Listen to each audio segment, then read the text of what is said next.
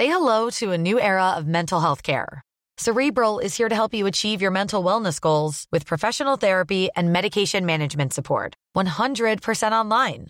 You'll experience the all new Cerebral Way, an innovative approach to mental wellness designed around you.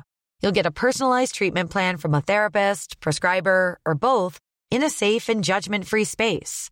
Your Cerebral therapist or prescriber will outline a customized plan with clear milestones along the way so you can get to feeling your best. With Cerebral, you're not alone in your mental health journey. We're here to empower you to live a fulfilling life. So take that first step towards a brighter future and sign up today at cerebral.com slash podcast and use code ACasts to get 15% off your first month. Offer only valid on monthly plans. Other exclusions may apply. Offer ends July 31st, 2024. See site for details. Soit.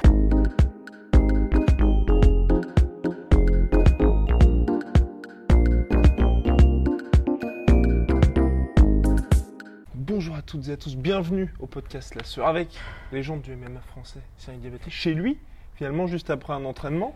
Euh, alors comment ça se passe maintenant, 2019 Quelles sont les, les perspectives? Euh, pour le, le MMA ou la Snake Team? Ah bah la Snake Team, évidemment. Alors la Snake Team, euh, bah, on se porte plutôt bien. On a toujours des combattants internationaux. Il y a pas mal de, de grosses échéances. La semaine prochaine, il y a Yves Landu qui combat au, au Reason, qui est quand même un des plus gros tournois au monde. Euh, déjà le plus gros tournoi en Asie avec le One FC. Mhm. Et donc c'est vraiment important pour lui de, de- de valider sa sortie et de faire une belle prestation. C'est vrai que cette année, il a, il a, tout, il a tout cassé. Il a fait euh, malheureusement une grosse blessure il y a deux ans.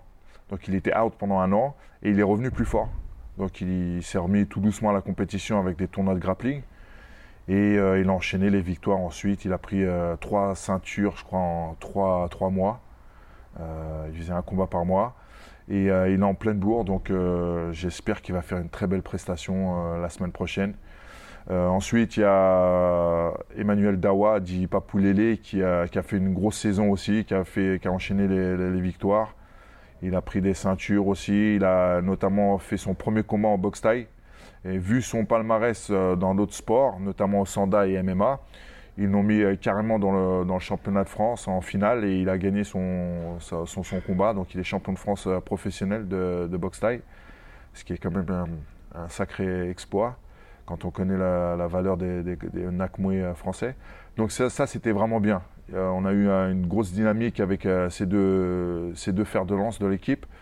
Euh, Camila Rivarola qui a fait une belle saison aussi et qui, euh, qui va signer, euh, enfin qui combat au Bellator le 27 septembre contre euh, une combattante du SBG de, de Cavana, donc coéquipière de Conor McGregor. Et pareil, ça va être une grosse, une grosse date pour nous. Et en parallèle à ça, on a toujours le combat pour la légalisation du MMA qui avance et qui va notamment, on l'espère, euh, être officialisé en janvier, Oui, si tout se passe bien. si tout se passe bien. Normalement, Voilà. ça devrait enfin aboutir. Ouais. Est-ce que toi, tu t'en- t'envisages déjà des choses concrètes par rapport à ça où tu te dis, dès janvier, je vais mettre en place des choses ou au contraire, pour l'instant, tu, tu préfères vraiment qu'il y ait l'officialisation pour ensuite avancer là-dessus? Non, je pense que que ça soit mm, moi avec euh, mon, mon collectif, euh, l'Alliance française du MMA, qui regroupe aujourd'hui près de 140 clubs, on essaye de, on essaie de, de, de, de, bouger en avance, de, vraiment faire en, sorte que les choses avancent et que on soit prêt pour la légalisation. Donc on, est en train de voir pour mettre des, des- choses en place dès que ça va être lé- légalisé. Ça fait 20 ans qu'on attend ça, donc euh, euh, on a anticipé les, les- les choses et on a, on a des petites surprises à annoncer euh, dès janvier euh, 2020. Et ce qui est bien aussi, c'est que là, en- enfin, alors que ça avance, on a l'impression que tout le MMA français, on va dire, fait corps pour ça, pour vraiment que ça se, qu'il y ait une égalisation. Est-ce que ça, euh, comment ça s'est passé, toutes ces discussions, pour que tout le monde se dise, bon bah allez, ça y est, on va tous se mettre ensemble pour vraiment faire avancer les choses? Alors c'est pas évident, Oui, bah oui. c'est c'est pas évident. Ça fait très longtemps que le MMA français, le milieu du MMA, euh, MMA français est divisé. Euh, donc il y a encore des, petites tensions, des petites guéguerres, mais je pense que tout le monde avance euh, euh, dans le même sens, dans la même direction pour la légalisation. Donc c'est vrai qu'il y, a forcément des, gens qui ne s'apprécient pas forcément. Mais j'ai envie de dire, comme dans n'importe quel collectif, que ce soit une entreprise, que ce soit dans un gouvernement, peu importe, il y a quand même des partis qui ne s'entendent pas forcément et qui, pour un, but commun, se mettent ensemble. Donc c'est ce qui se passe en, ce moment pour le, pour le MMA français. Je pense qu'il y a effectivement des personnes qui ne s'entendent pas forcément, mais qui s'accordent et en tout cas qui qui s'assoient à la même table pour discuter euh, dans, le but commun. Et pour toi, imaginons si tu combattais voilà toujours en 2020, que tu étais toujours à l'UFC, est-ce que ça, qu'est-ce que ça aurait changé finalement la légalisation du MMA concrètement? Pour un sportif de haut niveau qui pratique le MMA, ça change énormément de choses. Le, simple fait qu'il y ait un, marché entre guillemets du MMA, ça, change complètement la vie du, sportif de haut niveau. Euh, je prends un exemple à l'époque où je combattais, euh, pas quand j'étais à l'UFC, mais avant d'être à l'UFC, euh, je, vivais très difficilement de ma, vie avec le MMA. C'est-à-dire que euh, il fallait que je, compte sur des bourses vraiment espacées pour, pour, pour, vivre. Et donc, il fallait absolument que j'ai un, un, autre, un autre travail. Euh, en l'occurrence, c'était coach et d'autres petits boulots que j'ai pu faire à droite à gauche. Euh, le fait d'avoir un, circuit, le fait d'avoir un marché entre guillemets MMA en France va développer euh, le sponsoring, va développer aussi, va, va, va donner des, bourses plus importantes pour les combattants et donc on aura des, vrais professionnels du MMA, chose qui, n'existe pas. En tout cas, c'est pas général, c'est pas l'état général des, choses en France. Donc euh, ça va changer énormément de choses. Le fait qu'il y ait un circuit local aussi. Euh, vous imaginez que, pendant euh, X années, les, combattants français devaient combattre à l'étranger. Donc on était confronté à des gens bien souvent plus expérimentés que nous et on, combattait chez eux en plus. Donc il y avait forcément euh, de l'arbitrage biaisé, ainsi de suite. Le promoteur, pour peu que le promoteur euh, était le manager du combattant qu'on affrontait aussi, ça changeait, euh, ça changeait beaucoup de, beaucoup de choses. Là, on va être sur un terrain plus neutre et, et avec un, marché, une, une, une, économie qui existe, qui va favoriser la professionnalisation de, du, du, du, MMA français. Donc, c'est un gros, une grosse différence quand même. Et toi qui as connu le Pride et l'UFC d'une autre époque finalement, aujourd'hui il y a certaines personnes qui disent le MMA c'était mieux avant parce qu'on respectait plus toutes les valeurs martiales. Toi qu'est-ce que tu penses? Est-ce que tu penses qu'au contraire, aujourd'hui que tu as un peu ce, côté aussi manager on va dire, mhm. est-ce que c'est mieux aujourd'hui le MMA pour les combattants? C'est différent. C'est difficile de dire mieux ou pas ou pire parce que à une époque il y avait quand même des les, défauts du, MMA, euh, notamment euh, le doping qui n'était pas assez euh, contrôlé.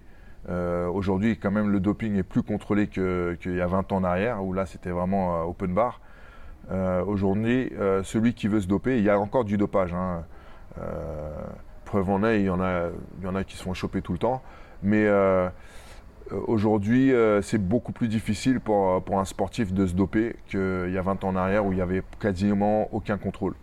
Donc, euh, ne serait-ce qu'à ce, niveau-là, c'est mieux aujourd'hui.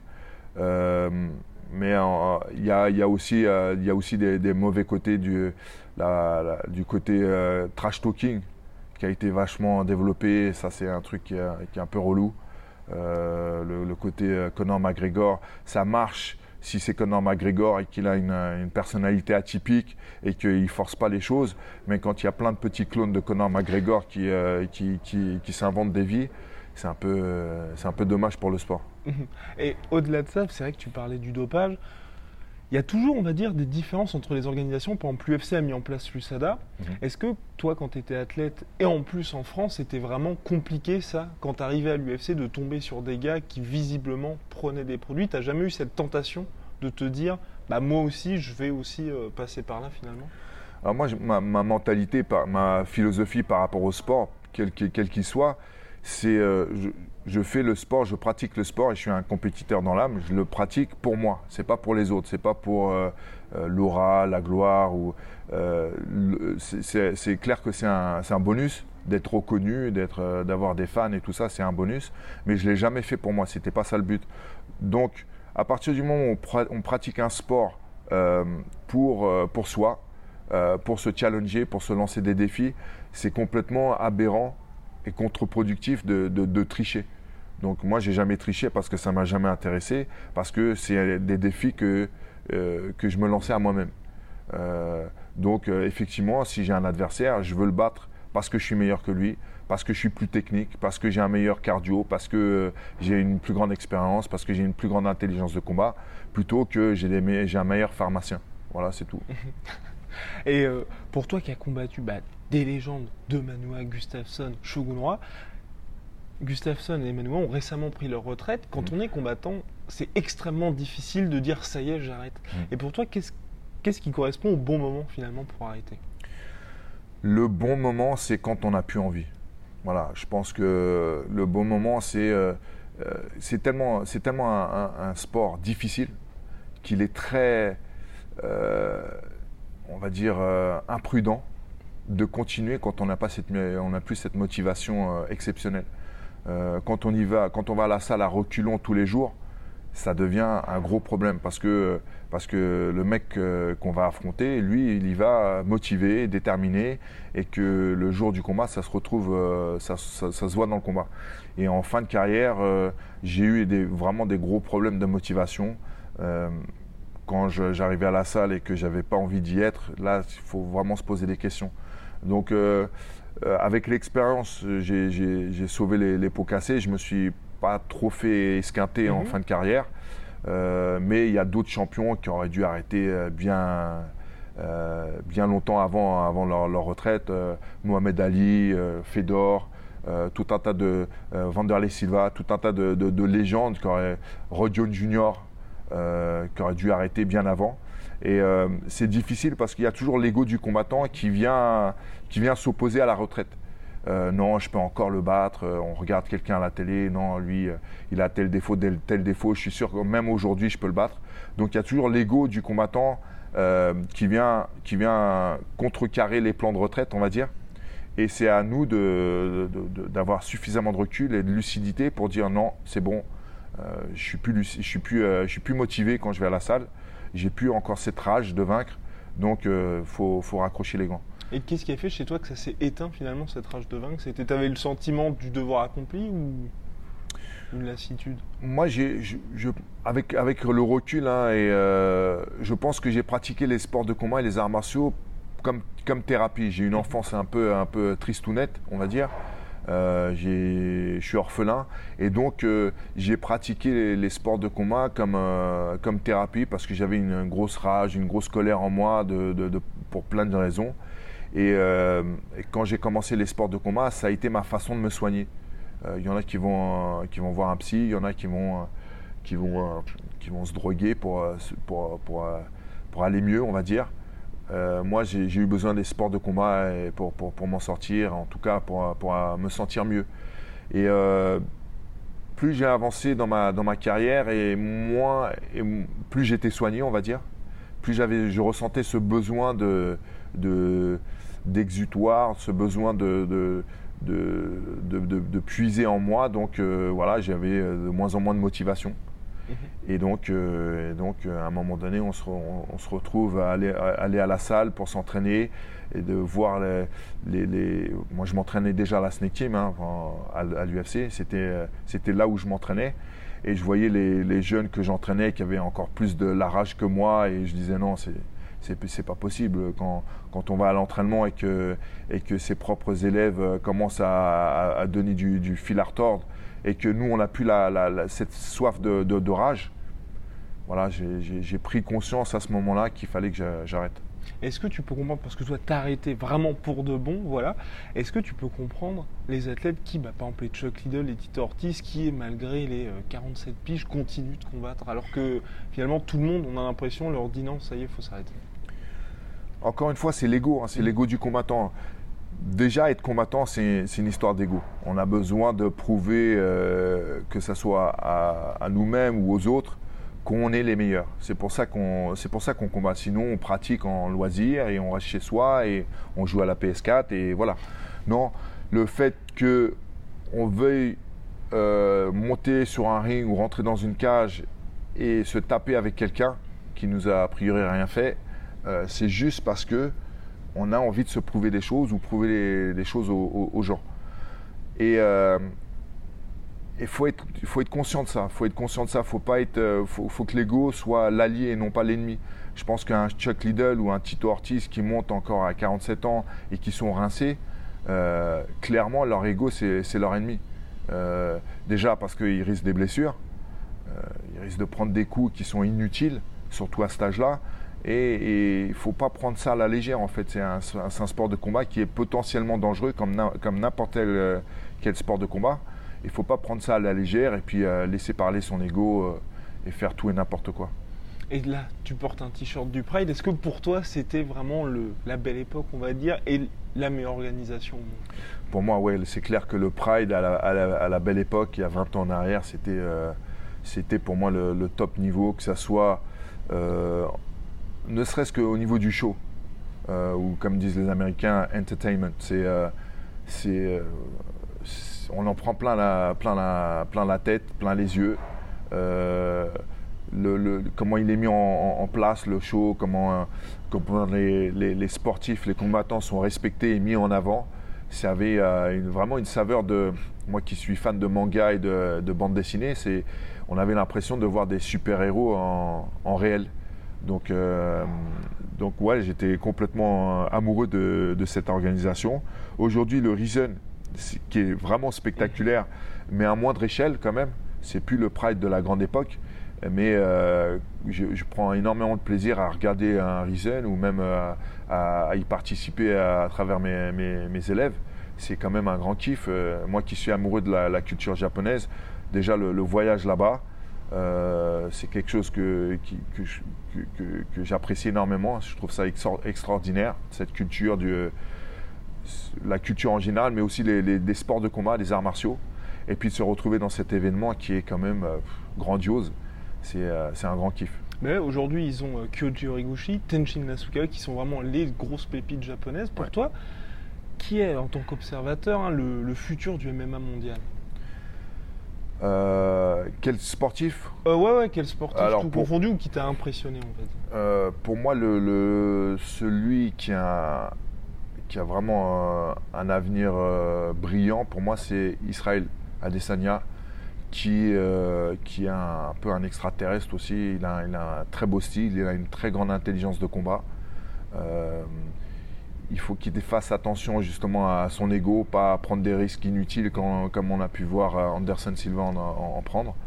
Mais je pense que voilà, il sort vraiment du lot. J'ai eu la chance de m'entraîner avec lui il y, a, il y a trois ans et j'ai vu avant qu'il signe à l'UAC. Ouais, quand il était encore kickboxer, donc quand il était au Glory, c'est ça. Voilà, donc il était kickboxer, il s'entraînait, il, combattait euh, quand même en MMA, mais mhm. euh, il était en début de carrière MMA. Il avait moins de 10 combats. Et euh, j'ai vu quand même chez lui un, gros potentiel et puis quelque chose qui le, mettait à part des autres. On, était, on s'entraînait en Thaïlande dans un gros gym, le Tiger. Il y avait donc énormément de combattants de, très haut niveau, que ce soit l'UFC, le Bellator. Et lui, euh, parmi tous ces combattants, il, sortait vraiment du lot. Et je pense qu'il il a, il a, un avenir très, très, prometteur. Alors après, il y a forcément des, combattants qui, que je n'ai pas encore vus parce que je peux pas tout regarder. Mais euh, je crois que c'est lui qui sort, sort du lot. Je le disais déjà avant, avant de le voir à l'UFC, je, je, disais euh, qu'il allait, qu'il allait sortir du lot pour toi qui as une grosse expérience de kickboxing, Israël Adesanya vient du kickboxing, pourtant on voit toujours malgré on va dire cet attrait pour on va dire les fans et puis euh, nous on va dire des chaos debout, les lutteurs dominent toujours. Et toi comment t'expliques cette domination et est-ce qu'il y a un moyen finalement de contrer les lutteurs? Alors pourquoi la lutte euh, est encore aussi dominante euh, dans le MMA Je pense que déjà parce que c'est une forme de combat qui qui qui va qui va tout à fait avec euh, la physionomie d'un combat de MMA, c'est-à-dire que le lutteur euh, décide de la, de la distance de combat. Si un gros lutteur euh, avec une, grosse, une grosse faculté d'amener au sol face à un boxeur, eh ben, il va décider d'amener le combat au sol et c'est donc lui qui va décider d'amener le combat au sol. À l'inverse, s'il est en face d'un gros Jujutsuka, il va pouvoir défendre des amener au sol et faire, partir, faire parler de sa boxe et rester et, dicter où se passe le, combat. Donc je pense que c'est cet attrait-là qui, qui, fait que les lutteurs aujourd'hui dominent le sport du MMA en général. C'est qu'ils ont cette faculté de décider où se passe le combat. Et à, ajouter à ça le, l'entraînement le, de lutte qui est, qui est très dur euh, psychologiquement parce qu'ils prennent des sacrés coups quand même. Euh, j'ai pu euh, participer à des, des, séances de, de, de, lutte de haut niveau, que ce soit aux États-Unis quand j'entraînais là-bas, ou même en France avec, avec Maxime François, qui est un des meilleurs Français et qui a une grosse, une grosse écurie et qui nous aide au sein de la, la Snake Team. Donc j'ai pu voir avec des, lutteurs de haut niveau euh, ces 20 dernières années, ces 15 dernières années, euh, qu'est-ce qui les mettait à part et qu'est-ce qui leur donnait un, avantage en, MMA C'est la, la faculté d'amener le combat là où ils sont forts. Et pour toi, pour contrer ça, alors comment qu'est-ce qui fait que c'est possible de contrer ces lutteurs la seule, la seule, euh, Le seul moyen, c'est de travailler sa défense de takedown. C'est le seul moyen. Et donc, il faut faire de la lutte. Mhm. C'est-à-dire euh, j'ai des, des, amis euh, kickboxers de, très haut niveau. Je pense à Karim Gadji ou euh, Fabio Pinca qui se mettent au MMA et qui vont combattre en MMA d'ailleurs. Ils vont, ils vont s'entraîner à la Snake Team. La, meilleure, la meilleure façon pour eux de progresser en MMA, c'est faire de la lutte. la priorité, c'est de pouvoir rester debout là où ils sont forts. Mhm. Et donc, il faut faire de la lutte. C'est pas de rester sur le dos à essayer de faire des jugis. C'est pas, c'est pas de faire, de passer des triangles. C'est en priorité de rester debout. Donc, il faut faire de la lutte. Voilà la, solution simple hein, pour réussir, on va dire, à contrer les. Et revenons à ta carrière. Toi, de tous les combats que tu as fait, tu as été dans tous les pays, les plus grosses organisations. Est-ce que tu as quand même un regret? Tu te dis, j'aurais bien aimé affronter ce gars-là J'aurais aimé avoir une revanche face à Shogun euh, dans les meilleures conditions. J'étais. Euh, prévenu euh, deux semaines avant, deux semaines et demie avant le combat. Mais ça, c'est un peu une spéciale du Pride quand même. Oui. ouais, Donc euh, à l'époque, euh, oui, à l'époque, j'étais en convalescence parce que j'avais une, hernie, une hernie discale au cervical. Donc j'étais en Croatie, en train de siroter mes, mes jus sur la plage, et j'ai reçu un, un texto de, de, mon manager qui me disait Mon coco, tu, tu combats dans, dans trois semaines au Pride face à Alistair Overeem. Donc, mélange de, plein d'émotions, euh, l'excitation, la satisfaction, euh, et puis euh, quand même la petite goutte de, la peur qui, pointe au, bout du sgeg. parce que parce qu'on se dit qu'est-ce qui va se passer? Je suis blessé, je ne me suis pas entraîné depuis deux mois, mon cardio il est un peu en vacances lui aussi, donc, donc mais en même temps c'était une, grosse opportunité pour moi. Euh, je travaillais depuis des années justement pour aller au Pride. Et d'avoir cette proposition-là, c'était très difficile pour moi de refuser. Et donc, euh, même si ce n'était pas dans les, très, dans les très bonnes conditions, j'ai accepté le combat. Euh, j'ai fait une belle prestation d'entrée de jeu parce que je savais que le cardio n'allait pas suivre. Donc, j'ai mis tout, tout ce que j'avais dans les premières minutes du combat. Et au fur et à mesure, mon cardio est parti au vestiaire, rentré au vestiaire avant moi. Et donc après, j'ai perdu le combat et j'aurais voulu avoir euh, une revanche pour voir euh, ce que ça donnait à, mon top niveau. Mhm. Voilà. Et tu as une très belle carrière malgré les défaites. Et ça, comment t'expliques le fait qu'en MMA, contrairement en boxe, on peut très bien s'en sortir malgré les défaites? Alors qu'en boxe, on va dire si on perd enfin, trois, trois fois par exemple, mhm. ça y est, c'est fini. Euh, je pense que je pense qu'en boxe, je pense qu'en boxe, déjà, je ne suis pas tout à fait d'accord avec ça parce que même en MMA, j'ai quand même eu euh, des, défaites. Euh, je crois que c'est en 2004 ou en 2005, j'ai fait une, grosse année euh, de merde, on va dire. voilà. voilà, de merde, parce qu'il n'y a pas d'autre mot. Où j'ai enchaîné, j'ai enchaîné les défaites. Mhm. J'avais, je crois que je, pense que j'ai enchaîné 5 euh, défaites de suite. 5 défaites de suite qui, euh, qui étaient, euh, pour mon moral en tout cas, qui étaient terribles. Mhm. surtout qu'il y avait beaucoup de gens qui, qui, me parlaient de retraite, qui voulaient que j'arrête parce que je faisais, je faisais vraiment des combats pitoyables. Et donc j'ai quand même su me relever de ça et enchaîner les victoires par la suite pour ensuite atterrir d'abord au Pride et à l'UFC. Je pense que ce qui fait la différence entre un combattant qui essuie une série de défaites, euh, qui arrête, et le combattant qui persiste, c'est la motivation et la détermination. Si on arrive à concilier les deux, à être motivé, déterminé et de faire s'entourer des bonnes personnes aussi et, de faire les bons choix, on peut quand même se relever d'une série de défaites, peu importe le sport. Mais c'est vraiment difficile. Ça demande énormément, euh, en anglais c'est willpower, de, ouais, de détermination, mhm. de euh, cette faculté de, de, jamais baisser les bras. Et donc ça demande énormément de détermination, de volonté. Il faut serrer les dents et, peu importe ce que les gens vous disent, euh, euh, perdurer. Et comment tu as fait pour réussir à te relever justement de ces défaites-là? C'est une bonne question ça. Euh, je sais pas. Euh, si j'avais la, recette, le, mhm. la recette magique, euh, aucun, de mes, aucun de mes élèves aurait, un, aurait des problèmes de défaite, de quoi que ce soit, parce que je pense que chaque personne est unique, mhm. chaque cerveau a une façon de fonctionner unique. Donc, déjà, il faut, faut, être conscient de ses, faiblesses. Je pense qu'il faut être conscient de ses faiblesses. Il faut les embrasser plutôt que les nier. Et, quand, on a, quand on a accepté ces faiblesses, là, on peut faire un travail dessus.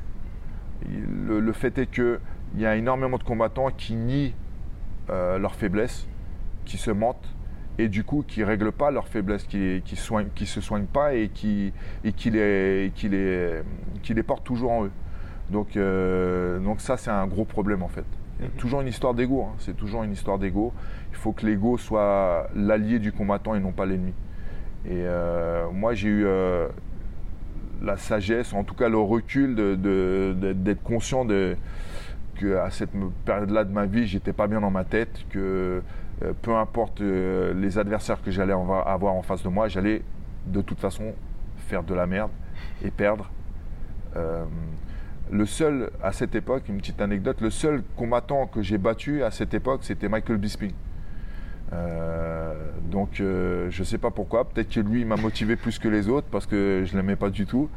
mais en tout cas, le seul, le seul, le seul adversaire que j'ai battu à cette époque, c'était Michael Bisping. Sinon, j'ai eu euh, ouais, six, défaites dans l'année, ou en un an et demi, j'ai eu six défaites.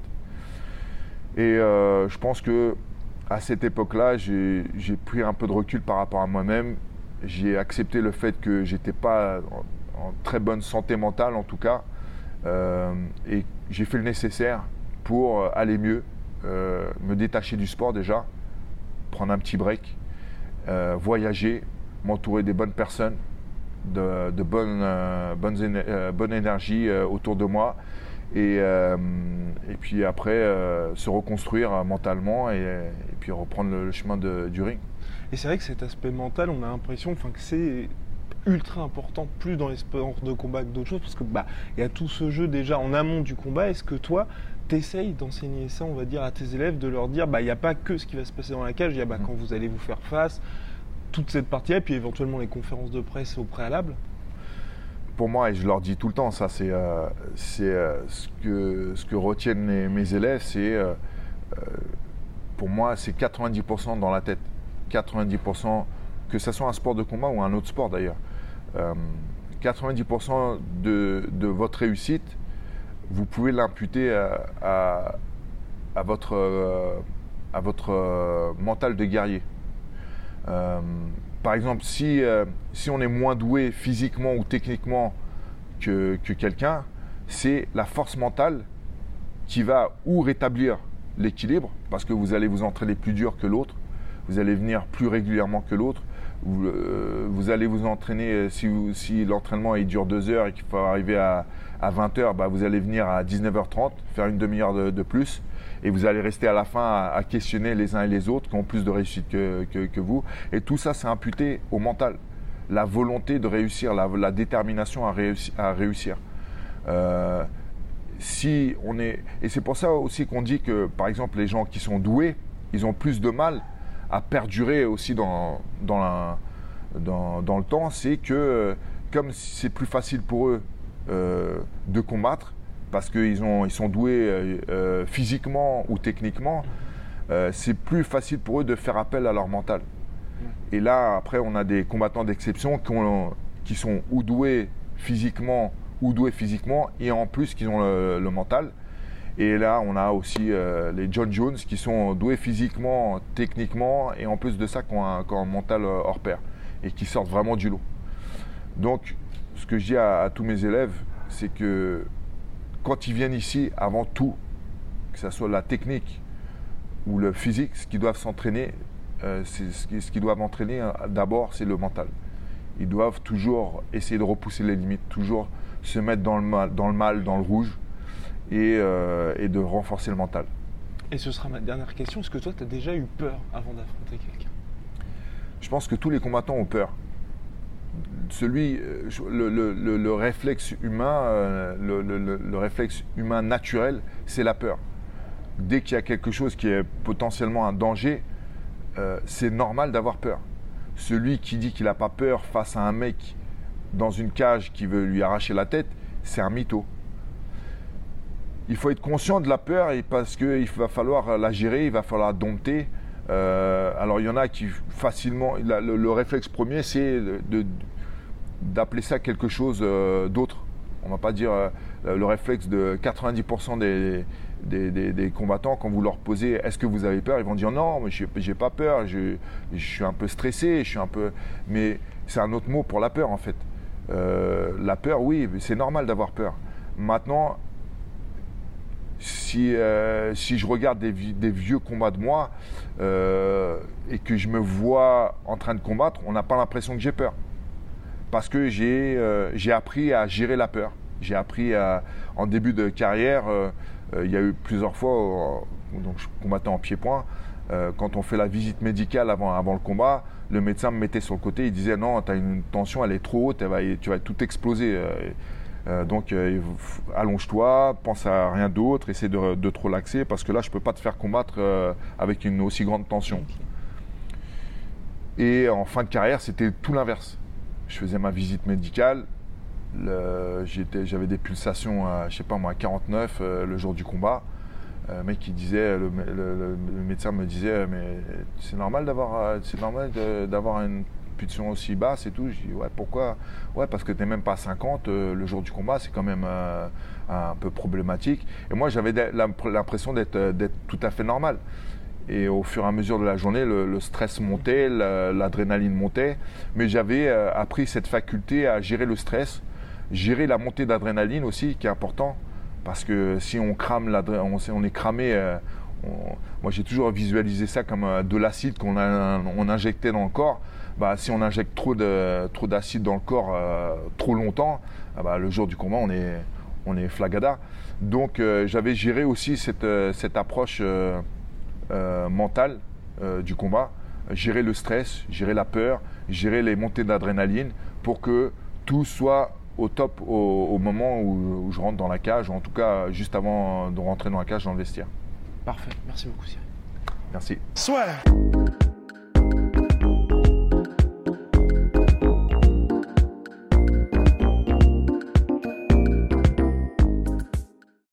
Et voilà, c'est la fin de votre épisode du podcast La Sœur. Si ça vous a plu, n'hésitez pas à nous mettre les 5 étoiles sur Apple Podcast ou sur Spotify. Vous pouvez aussi nous laisser un petit commentaire, ça nous aidera beaucoup. Et si vous voulez aller plus loin avec nous, vous tapez La Sueur sur toutes les plateformes ou sur les réseaux sociaux, vous nous trouverez. Et là, vous nous écoutez très certainement en audio. On est aussi en vidéo sur YouTube, mais également sur Snapchat. Là encore, vous tapez la sueur et on sera là. Merci de votre fidélité et à très vite pour de nouvelles aventures.